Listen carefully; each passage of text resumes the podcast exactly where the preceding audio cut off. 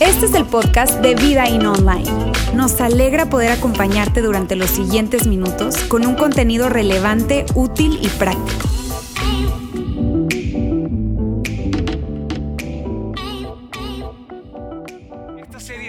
Particularmente me, ha gustado muchísimo y me gusta muchísimo porque es una serie que tiene que ver con relaciones.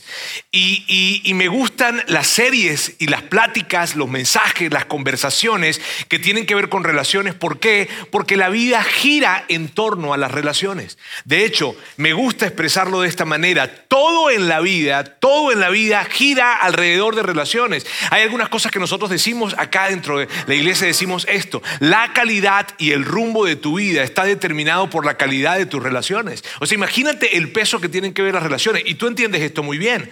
La gente persigue muchísimas veces muchas cosas en lugar de perseguir calidad en sus relaciones. Y cuando tú tienes una buena experiencia en términos relacionales con todas las relaciones que te pueden acompañar, estás viviendo entonces una muy buena vida. De hecho, aún los retos y los desafíos más grandes que puedan encarar o que puedas presentarte, en, que se te puedan presentar en la vida, cuando tú tienes buenas relaciones, sabes, puedes enfrentarlos de una manera diferente. Ahora, hoy estoy hablándoles definitivamente que las relaciones son eso. Nosotros hemos hecho de esta serie, ¿verdad? Un tema dentro de las relaciones y es hablar acerca de esas relaciones que no están muy bien. De esas relaciones que son medio, híjole, tensionantes, que probablemente hay una incomodidad, hay un conflicto que no se ha resuelto, que probablemente hay algo allí que no está bien y que puede ser que hay una pequeña ruptura o puede ser que de plano la relación está rota.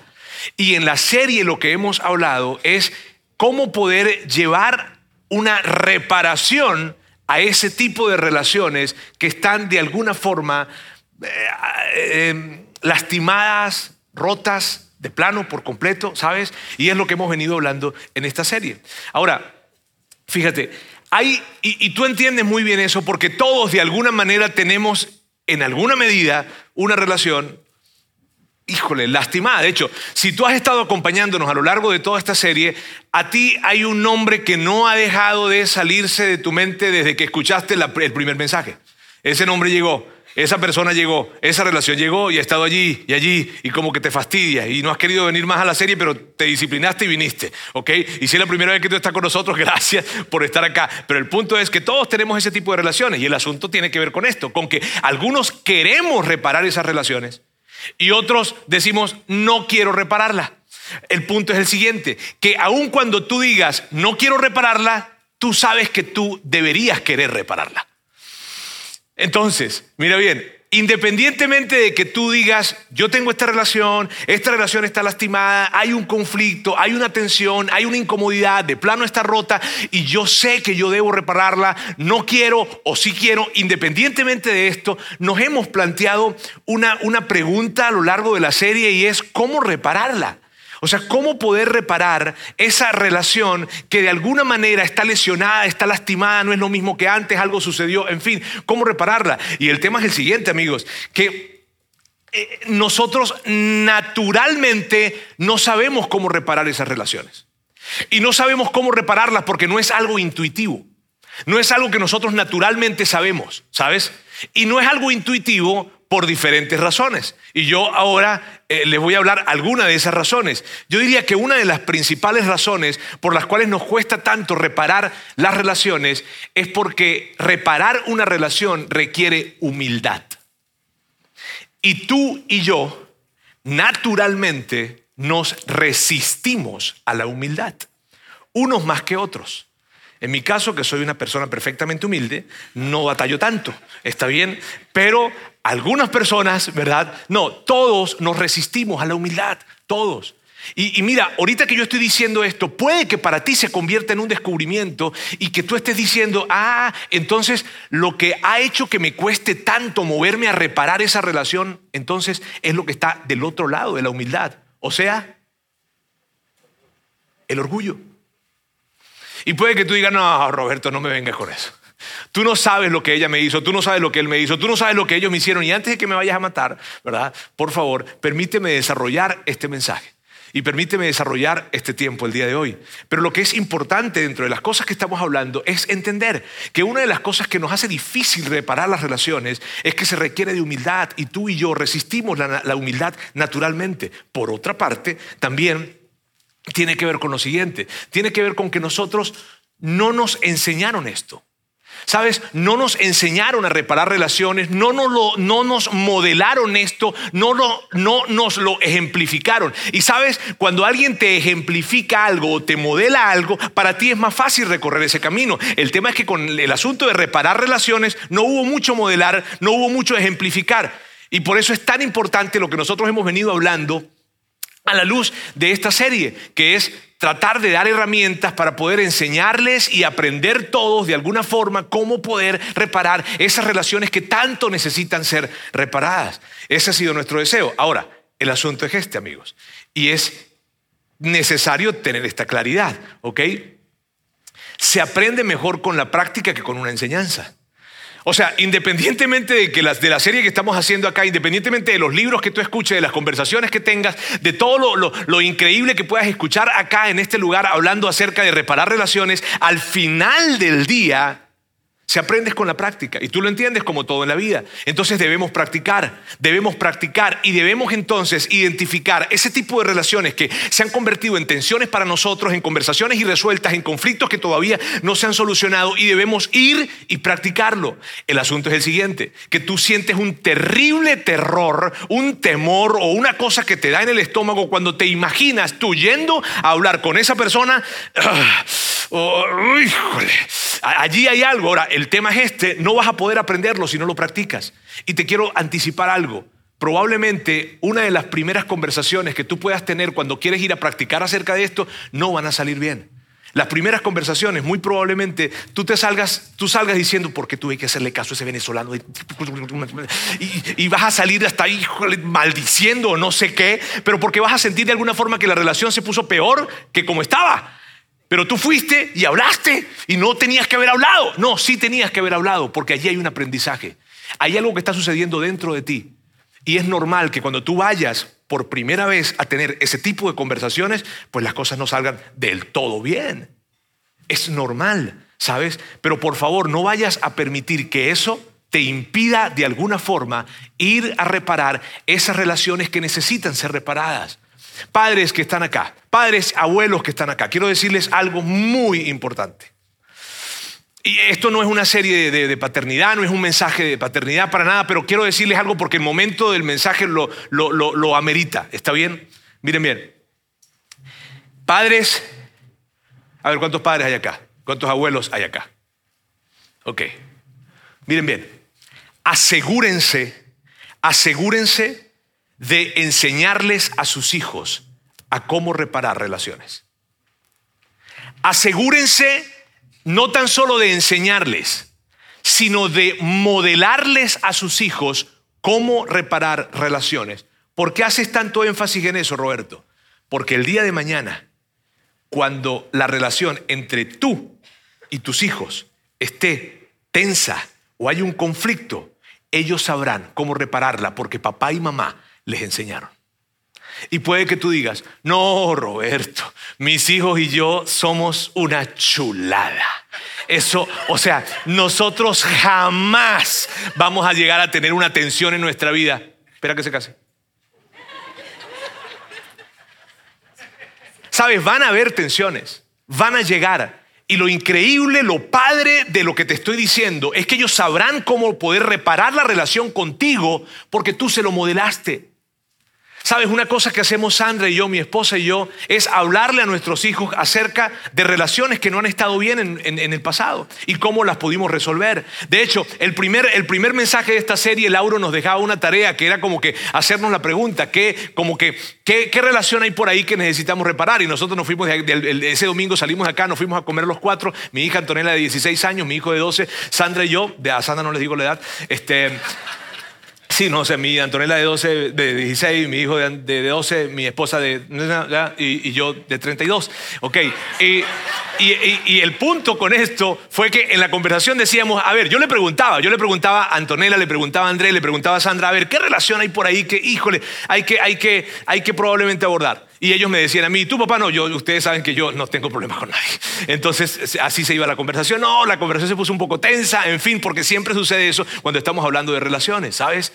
Una de las cosas que Sandra y yo hemos hecho es hablarles a nuestros hijos de cómo nosotros resolvimos nuestros, nuestras broncas con nuestros padres. Porque en mi caso, particularmente en mi caso, fue más difícil. ¿En, qué sentido? En que mis hijos no pudieron conocer a sus abuelos. mis padres murieron cuando, cuando Antonella tenía un año de nacida y André ni siquiera había nacido. Entonces, y, entre mi papá y yo hubo una tensión. Nunca hubo una relación rota porque no la hubo, pero sí hubo una tensión, una incomodidad. Había un conflicto que no había sido resuelto.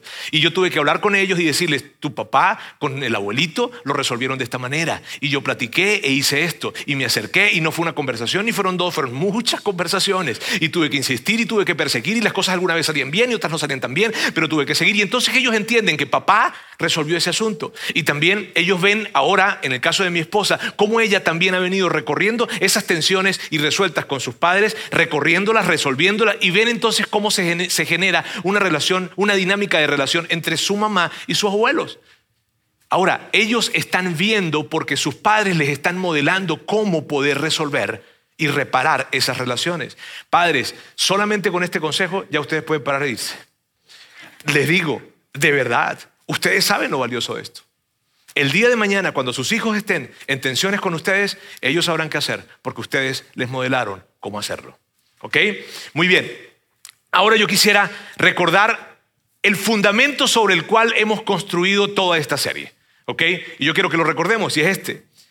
La meta no es la reconciliación, la meta es cero arrepentimientos. Y es tan valioso es esto, ¿por qué? Porque cuando tú haces de la reconciliación la meta, vas a terminar frustrado. ¿Y por qué vas a terminar frustrado? Porque para que alguien se reconcilie con otra persona se requiere de dos personas.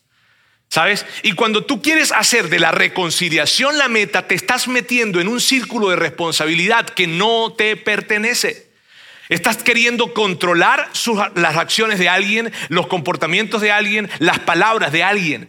Cuando tú quieres colocar la reconciliación como una meta, te metes en algo que principalmente no es posible y por otra parte no es saludable.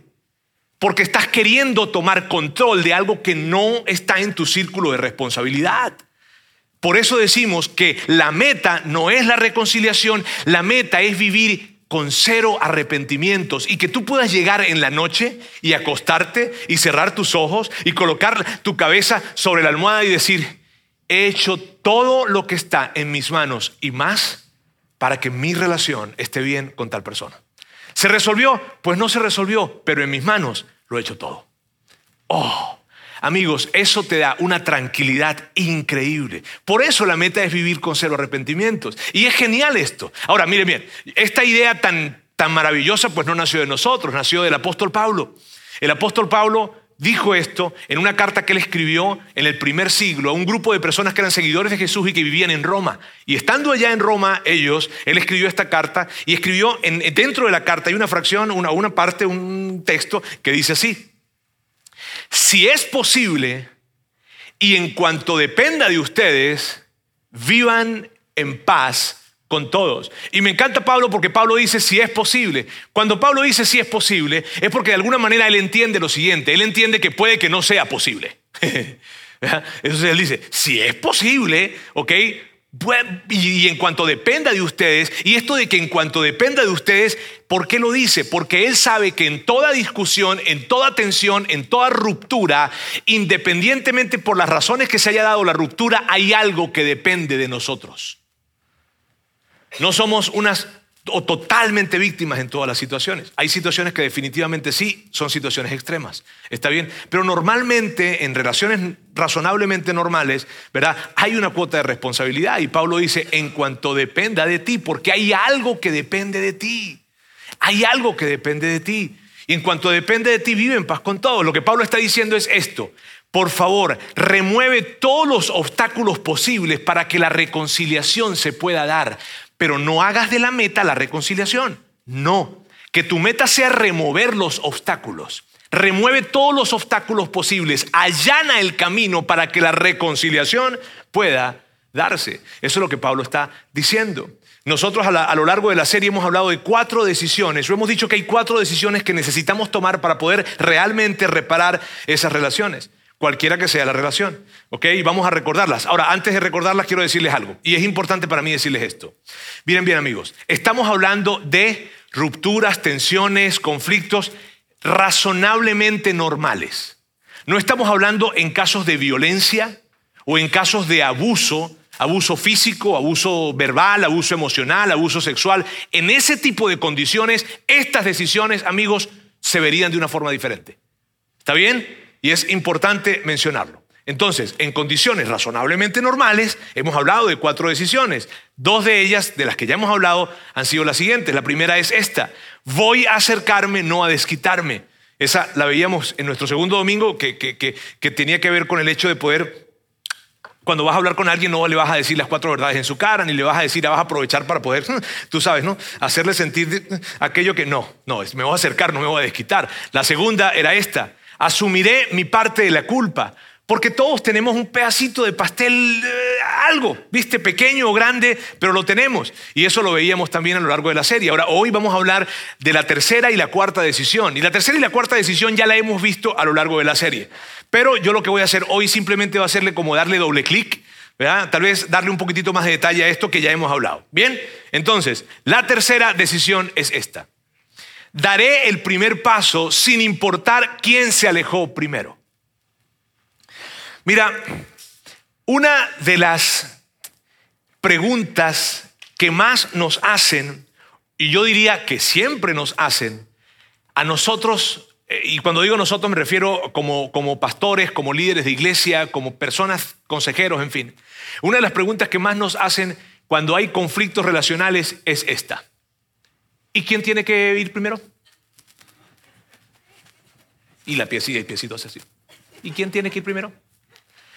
Y nuestra respuesta ante esa pregunta es la siguiente.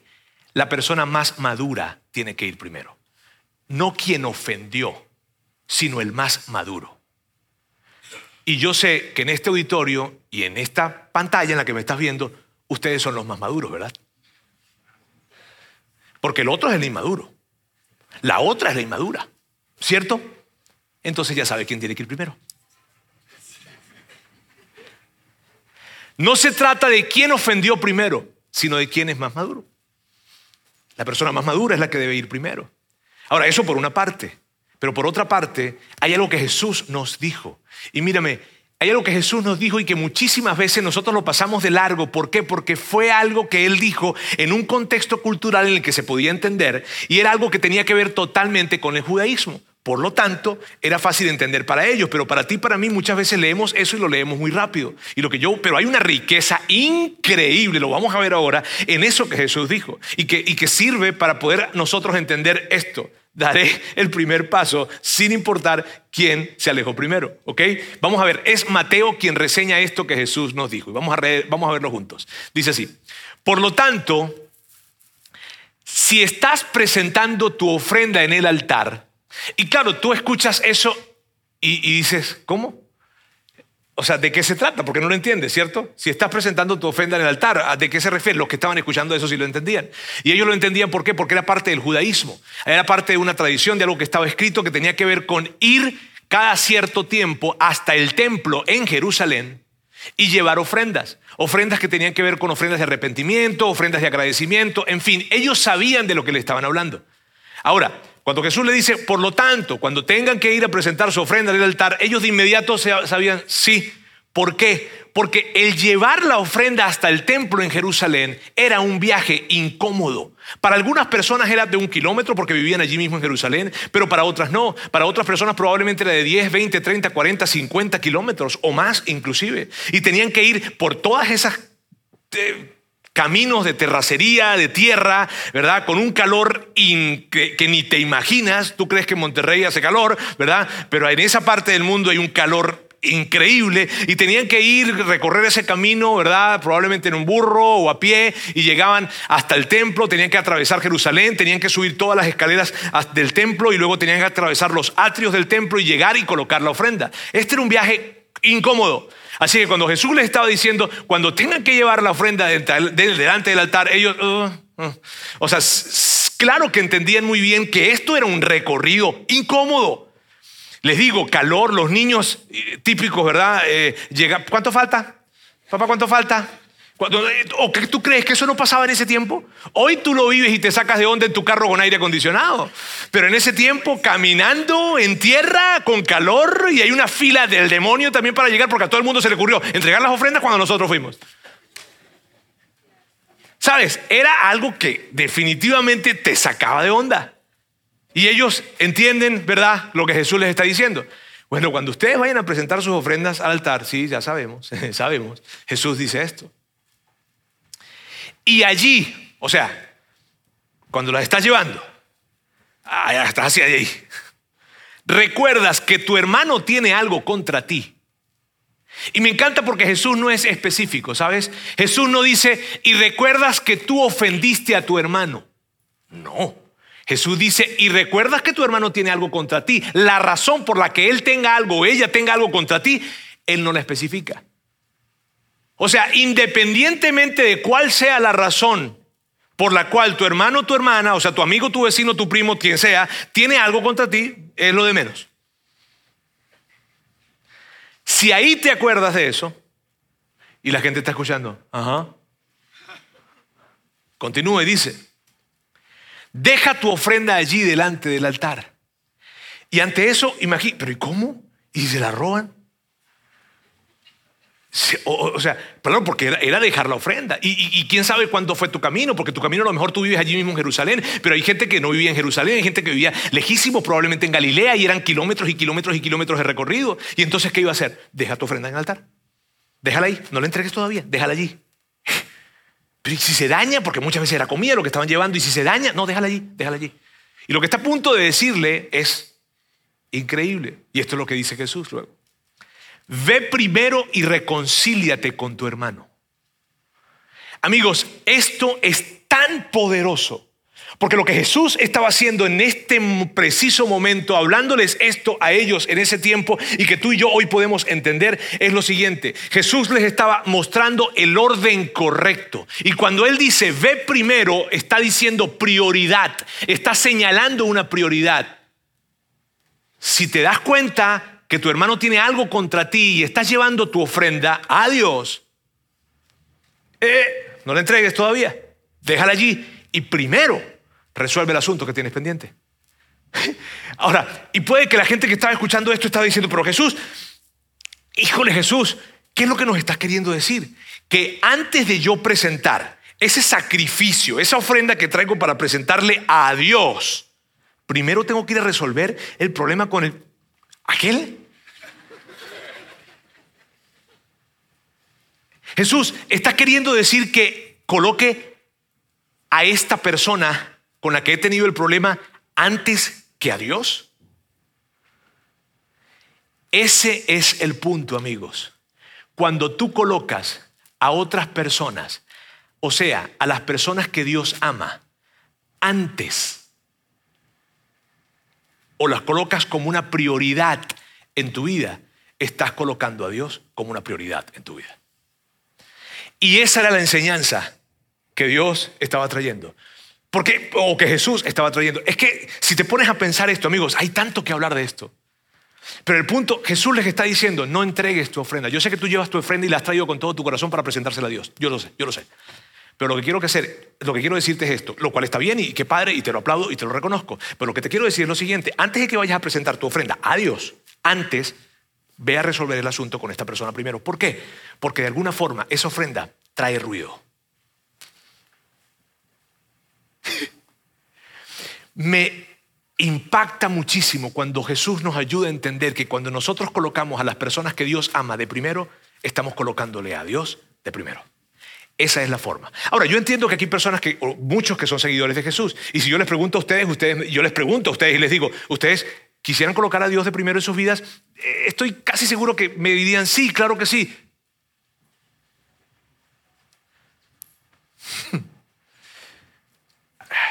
Por eso es que no me invitan tanto acá, dices tú. Ok. Ahora, Continúa, Jesús continúa y dice esto. Y dice, luego vuelve y presenta tu ofrenda. O sea, lo de la ofrenda está bien, luego ve, luego ve y, vuelve y la presenta. O sea, ve, si son 50 kilómetros, 10 kilómetros, 20 kilómetros, o sea, te vas a echar 100 entonces, 50 de ida y 50 de venida. Pero no la presentes si antes no has resuelto el problema.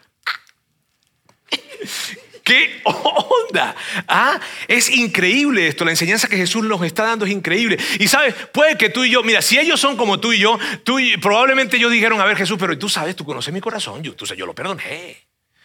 O sea, yo la perdoné. Yo, o sea, tú conoces mi tú sabes que en mi corazón no hay nada contra esa persona. Yo ya le perdoné, yo ya le perdoné. Y tal vez tú le digas, eh, eh, eh, o sea, lo podemos dejar así Jesús y Jesús probablemente te hubiese contestado, si tú eres un creyente, pues está bien, pero si eres un seguidor, si tú eres un seguidor, si tú eres mi seguidor, si tú quieres realmente seguirme a mí, tienes que moverte en la dirección en la que yo te estoy indicando. Porque seguirme a mí implica actuar. Eso es lo que me encanta de nuestra fe, amigos. Lo que me encanta de nuestra fe es que no se queda en algo interno. ¿Sabes? Dios conoce mi corazón. No, no se queda en algo interno. ¿Sabes? Nuestra fe requiere de que hayan acciones que ejemplifiquen y que muestren nuestro recorrido con Él. Y, está, y esto es súper padre, porque mírame, aun cuando tú no eres una persona que cree en Dios o, o no eres un seguidor de Jesús, tú sabes Tú sabes que este es el mejor camino. Tú sabes que feo se ve, qué feo se ven los golpes de pecho, pero que no hayan acciones realmente que, hayan, que, actúen en congruencia. Tú sabes, esto no, es esto no es un tema de culpa, amigos, este es un tema de, de actuar, de accionar. ¿Está bien? Y miren bien, Tú, si tú eres una persona que no cree en Dios, que no eres un seguidor de Jesús, tú sabes que el mundo estaría mejor si las personas actuaran de esta manera. Y cuando tú, cuando tú haces esto, todo está mejor. ¿Por qué? Porque por dentro de ti tú creces y por fuera estás creando algo mejor. Entonces, recordemos entonces esa tercera decisión. Daré el primer paso sin importar quién se alejó primero. Bien, seguimos hablando de esto, mejor no, ya pásale para la cuarta. Vámonos para la cuarta entonces. Vámonos a la cuarta decisión. Y esta es la cuarta decisión. Dejaré la puerta abierta con un letrero de bienvenida. Aquí es donde todos dicen, prefería la tercera. Ahora, mira bien. Yo quiero, yo quiero recordarles algo, quiero recordarles algo. Yo, yo quiero recordarles que estamos hablando en condiciones razonablemente normales. Recuerda, no en situaciones de violencia, no en situaciones de abuso, no en ese tipo de situaciones. ¿Está bien? Para mí es importante recordarles eso. ¿ok? Porque no haces esto cuando la violencia está presente. ¿Ok? No haces eso cuando, cuando el abuso está presente, no haces esto cuando la infidelidad está presente. ¿ok? Se hacen otras cosas, hay otros caminos a recorrer, eso es otra, esa es otra serie.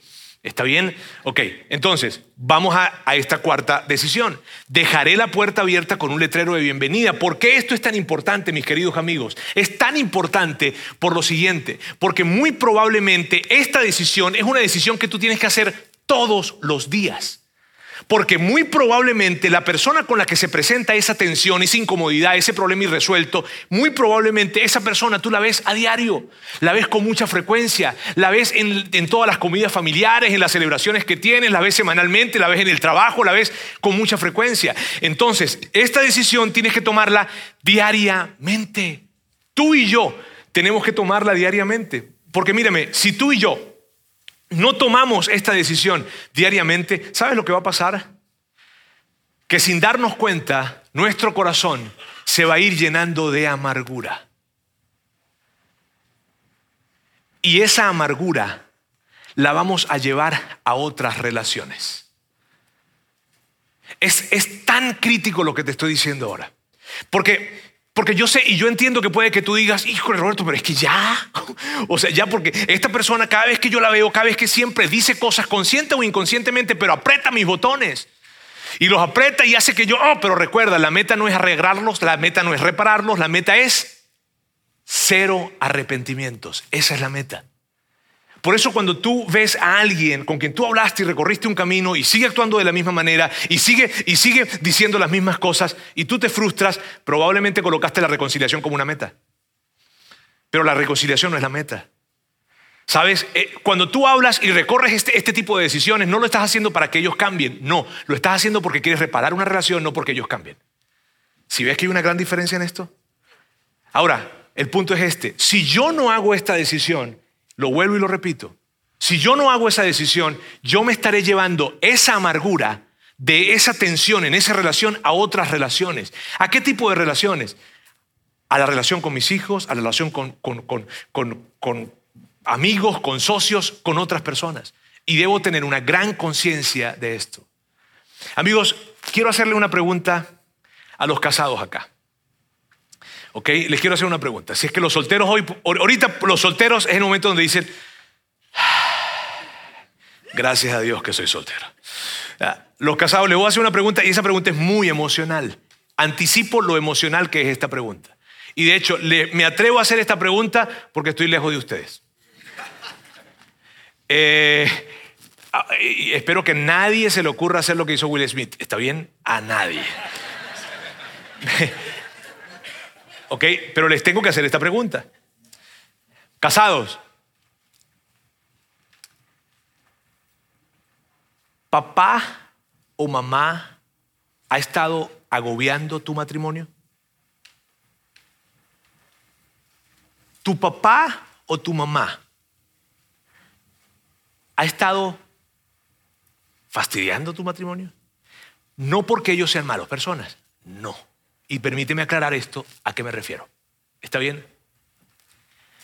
En algún momento en tu relación hay cosas muy pequeñas que suceden en la casa y que de repente, ¡pum! Tú explotas. Y no te has dado cuenta. Pero los que están alrededor de ti sí se están dando cuenta. Y dicen, pero ¿por qué reaccionó de esa manera si era algo tan pequeño? Si estás viendo por dónde voy.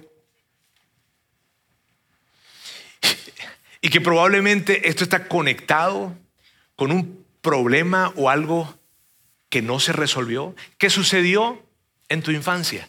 ¿Qué sucedió en tu crianza? ¿Qué sucedió en tu adolescencia? Y como eso sucedió en el pasado y no se resolvió, viene a estar presente en tu presente. Y muchas veces, amigos, no nos damos cuenta, pero muchas veces nosotros reaccionamos de maneras totalmente desproporcionadas a algo que sucedió en nuestra casa. Y esos momentos puede que estén conectados con problemas que en algún momento tú dijiste, no, eso no es ningún problema, no pasa nada, no hay problema, pero sí hay problema, porque hoy está afectando tus relaciones, hoy está afectando tu matrimonio, hoy está afectando inclusive tu relación con tus hijos. Yo, yo, yo, he pensado esto muchas veces. ¿Qué tan saludable es mi relación con mis hijos? Está totalmente conectado con qué tan saludable es mi relación con mis padres. Entonces, yo me atrevo a hacerles esta pregunta que yo sé que es incómoda. ¿Por qué? Amigos, porque yo quiero animarles verdaderamente a que ustedes recorran el camino de reparar esas relaciones que necesitan ser reparadas. Que en este momento hay ciertas incomodidades, hay tensiones, hay, tú sabes que hay algo allí. Y, y si sientes que te estoy forzando de alguna manera, es porque lo estoy haciendo. ¿Y por qué lo estoy haciendo? Porque la calidad de nuestra vida está conectada con la calidad de nuestras relaciones. Qué tan buena sea tu vida, qué tan saludable sea tu vida, está conectada con qué tan buenas y saludables sean tus relaciones. Bien, vamos a recordar entonces esas cuatro decisiones. ¿Ok? Aquí están. Voy a acercarme, no a desquitarme. Asumiré mi parte de la culpa. Daré el primer paso sin importar quién se alejó primero. Y dejaré la puerta abierta con un letrero de bienvenida. Dejar la puerta abierta con un letrero de bienvenida, amigos, significa en mi vida siempre habrá la puerta abierta y una oportunidad para que tú y yo tengamos una relación. Eso es lo que significa. Esas son las cuatro decisiones. Yo sé que están renuentes a tomarle fotografías, pero se las vamos a mandar por correo, por mensajes, por lo que sea. ¿Está bien? Ahora, mira, puede, que tú digas, cuando tú ves estas decisiones, puede que tú digas, híjole, es que ya fue demasiado, Roberto. Es que ya fue demasiado. Es que yo ya lo he hecho tantas veces. Es que siempre sucede lo mismo. Es que él o ella siempre dice las cosas que, híjole, me descomponen. Es que no puede, o sea, yo, ya tengo miedo de llamarle, ya tengo miedo de acercarme a ellos, porque yo sé que va a pasar algo. Y puede que tú digas, ya, ya fue demasiado. Cuando eso sucede, amigos, yo quiero pedirles algo. Recuerden y recuerda lo que tu Padre Celestial hizo por ti a través de Jesús. Todo lo que tu Padre Celestial hizo por ti a través de Jesús, lo hizo porque Él quería una relación contigo. Las relaciones implican esto. Las buenas relaciones implican dolor. Si crees que el dolor es una señal de que la relación no está bien, el dolor presente en una relación simplemente es una señal de que estás en una relación. Y de que eres humano. Ahora, hoy yo quiero, yo, yo sé que tendrás que tomar algunas decisiones y recorrer algunas conversaciones. Y recuerda todo lo que hemos visto en esta serie, recuerda lo que hemos hablado el día de hoy. Y yo te insisto tanto en esto porque, porque yo sé que Dios tiene algo tan especial contigo y que no vas a poder vivirlo hasta que no recorras y repares esas relaciones. Hoy yo quiero terminar, pero quiero terminar eh, con una observación. Nosotros los que nos dedicamos a esto, al mundo de la, de la, de la iglesia, de la fe, eh, hemos visto esto, hemos observado lo siguiente. Hay una especie de relación increíble, o, o, o sí, hay una relación entre las relaciones y nuestra fe. Porque hay algo que yo he visto muchísimas veces, no solo yo, lo hemos visto muchos. Personas se desconecta o se desconectaron de Dios a partir de que una relación se rompió. Personas se desconectaron de Dios a partir de que una relación se rompió. Y mírame, yo no te conozco y yo no sería capaz de decirte ve a reparar esa relación que se rompió. No, no, no podría decirte eso. Pero si tú estás en este lugar y tú te desconectaste de Dios a partir de que una relación se rompió, yo quiero decirte, esto sí te lo puedo decir y te, quiero, te lo quiero rogar inclusive, reconcíliate con Dios. Reconcíliate con tu Padre Celestial. No dejes que esa relación que se rompió te robe la relación más importante, tu relación con tu Padre Celestial. ¿Y por qué me atrevo a decirte esto? Porque Pablo lo dijo. De hecho, Pablo lo expresa de esta forma. En nombre de Cristo les rogamos que se reconcilien con Dios. O sea, cuando Pablo dice en nombre de Cristo lo que está diciendo es esto, por lo que Jesús hizo en la cruz por ti, yo quiero rogarte que por favor te reconcilies con tu Padre Celestial. Y, si Pablo estuviera aquí, Pablo te diría esto. Pablo, Pablo te diría, mira, yo, yo conozco tu vida, yo sé lo que has pasado, yo sé el dolor que sufriste, yo lo sé y yo sé aún lo que tú sientes por esa persona. Y sabes que no te puedo culpar por lo que tú sientes por esa persona o por esas personas. No te puedo culpar. Pero por favor, no dejes que eso te desconecte de tu Padre Celestial. Y ese sería mi gran consejo para todos. Y es la forma en cómo quiero terminar esta serie. Yo sé que hay conversaciones que tienes que tener, pero aquellos que han estado desconectados de alguna manera de Dios o con Dios debido a que una relación se rompió, no permitas esto. Porque ya Jesús recorrió el primer paso. Ya Él dio de hecho todos los pasos. Solamente tú necesitas dar un paso y decirle sí a Él. Bien. Permítanme orar. Hoy vamos a terminar cantando. ¿Está bien? Permítanme orar el día de hoy. Dios, quiero darte muchísimas gracias por el privilegio que nos das a, todos nosotros de ser parte de tu familia. Eso que tú colocas y que, y que, y que nos presentas como una gran oportunidad, ser parte de tu familia. Gracias Dios. Porque aún en los momentos más difíciles, más complicados que podamos estar viviendo, sabemos que podemos contar contigo y sabemos que las, las dificultades en la vida se viven diferentes cuando las caminamos contigo. Hemos recorrido este camino, esta serie de cuatro domingos, en donde muy probablemente nos hemos sentido incómodos porque hay heridas que hay en nuestro corazón, situaciones que están conectadas con, con cosas no resueltas, con relaciones que están afectadas, rotas de plano. Pero tú nos invitas a que recorramos cada una de estas decisiones. Porque cuando las estemos recorriendo y estemos colocando a las personas de primero, te estaremos colocando a ti de primero y algo sucederá en nuestros corazones y algo sucederá en nuestras vidas. Puede que las relaciones no se vayan a restaurar, puede que la reconciliación no llegue, puede que no volvamos a ser los mismos que éramos antes, pero algo habrá en mi corazón, algo habrá en el corazón de toda persona que recorra ese camino. Paz. Dios,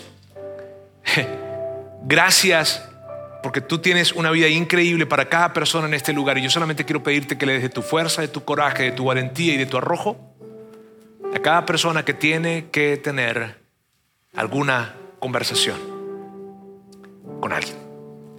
Dios, gracias por todos aquellos que hoy han dicho y te han dicho a ti que independientemente de esas relaciones, ellos quieren retomar una relación contigo. Gracias Dios. Te amamos, te amamos. En el nombre de Jesús. Amén. Sigue conectado a los contenidos de Vida In Online a través de nuestro sitio web y de las redes sociales. Muy pronto estaremos de vuelta con un nuevo episodio.